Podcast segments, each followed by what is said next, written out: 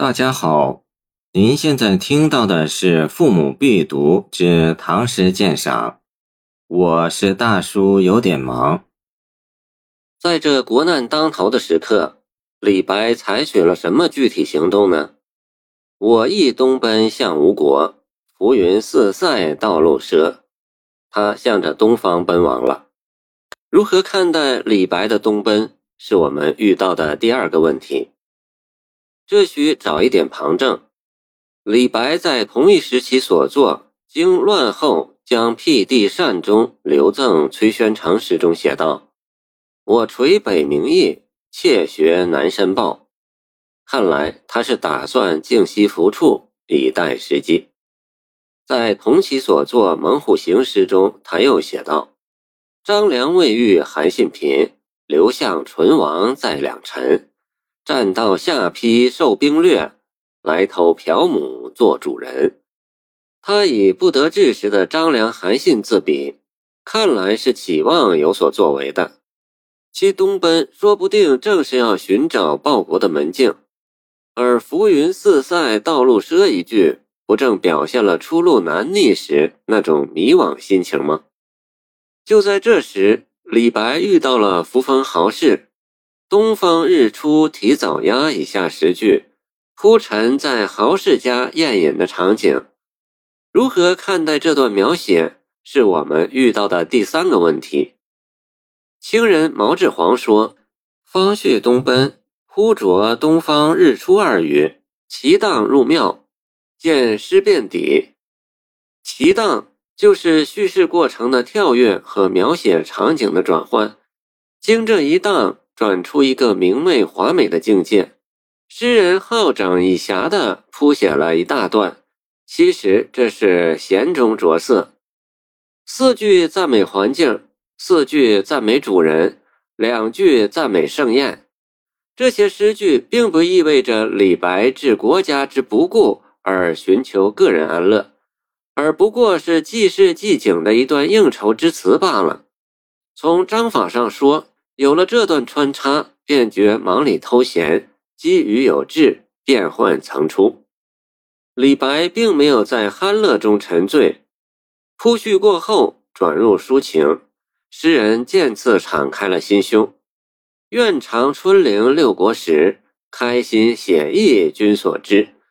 堂中各有三千事，明日报恩知是谁？这里举出战国四公子。主要用意已不是以之赞美主人，而是欲以引发下面的自我抒怀。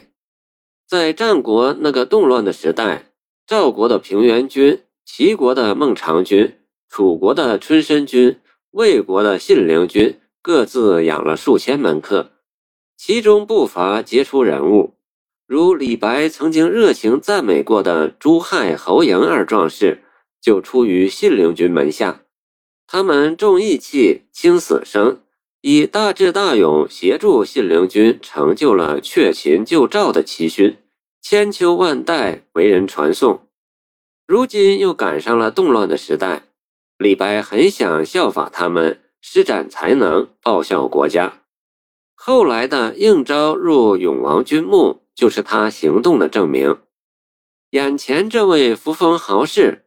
虽然不能给李白提供立功报国的现实机会，但他开心写意以待李白，使李白顿生知遇之感，禁不住要将胸中事一吐为快。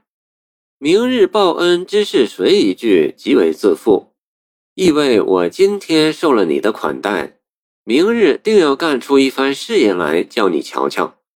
诗人故意用了反诘语气来逗起下文。抚长剑，一扬眉，清水白石何离离。脱五帽，向君笑，饮君酒，为君言。张良未逐赤松去，桥边黄石知我心。末段自明心迹，神采飞动，一片真诚。南朝陈诗人江辉有云：“恐君不见信，抚剑一扬眉。”见雨雪曲。古乐府《燕歌行》有句：“雨清切勿面，水清识自见。”李白化用其语，以三三七的句法出之，如金石质地，铿然有声；清水白石，比喻心地光明。托五貌四句一发烂漫，活画出诗人率真的天性。然而，以张良为喻，张良怀抱着向强秦复仇的志向，在沂水桥上遇见黄石公，接受了太公兵法一篇。后来，他辅佐汉高祖刘邦，立下了不世之功。天下大定后，他不留恋富贵，自行隐退，跟着赤松子去学仙。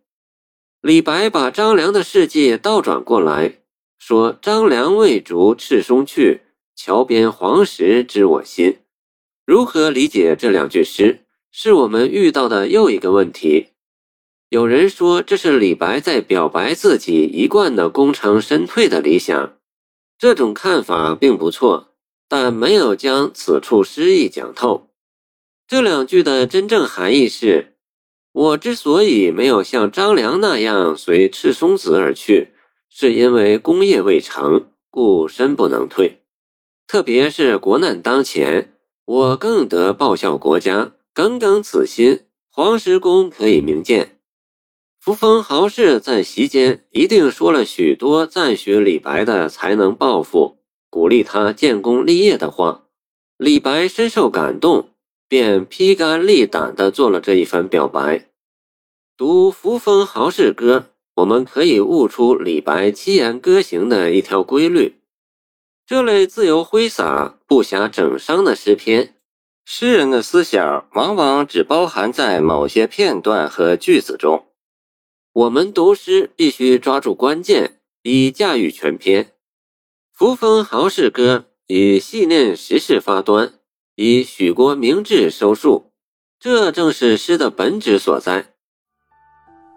谢谢您的收听，欢迎您继续收听我们的后续节目。如果你喜欢我的作品，请关注我吧。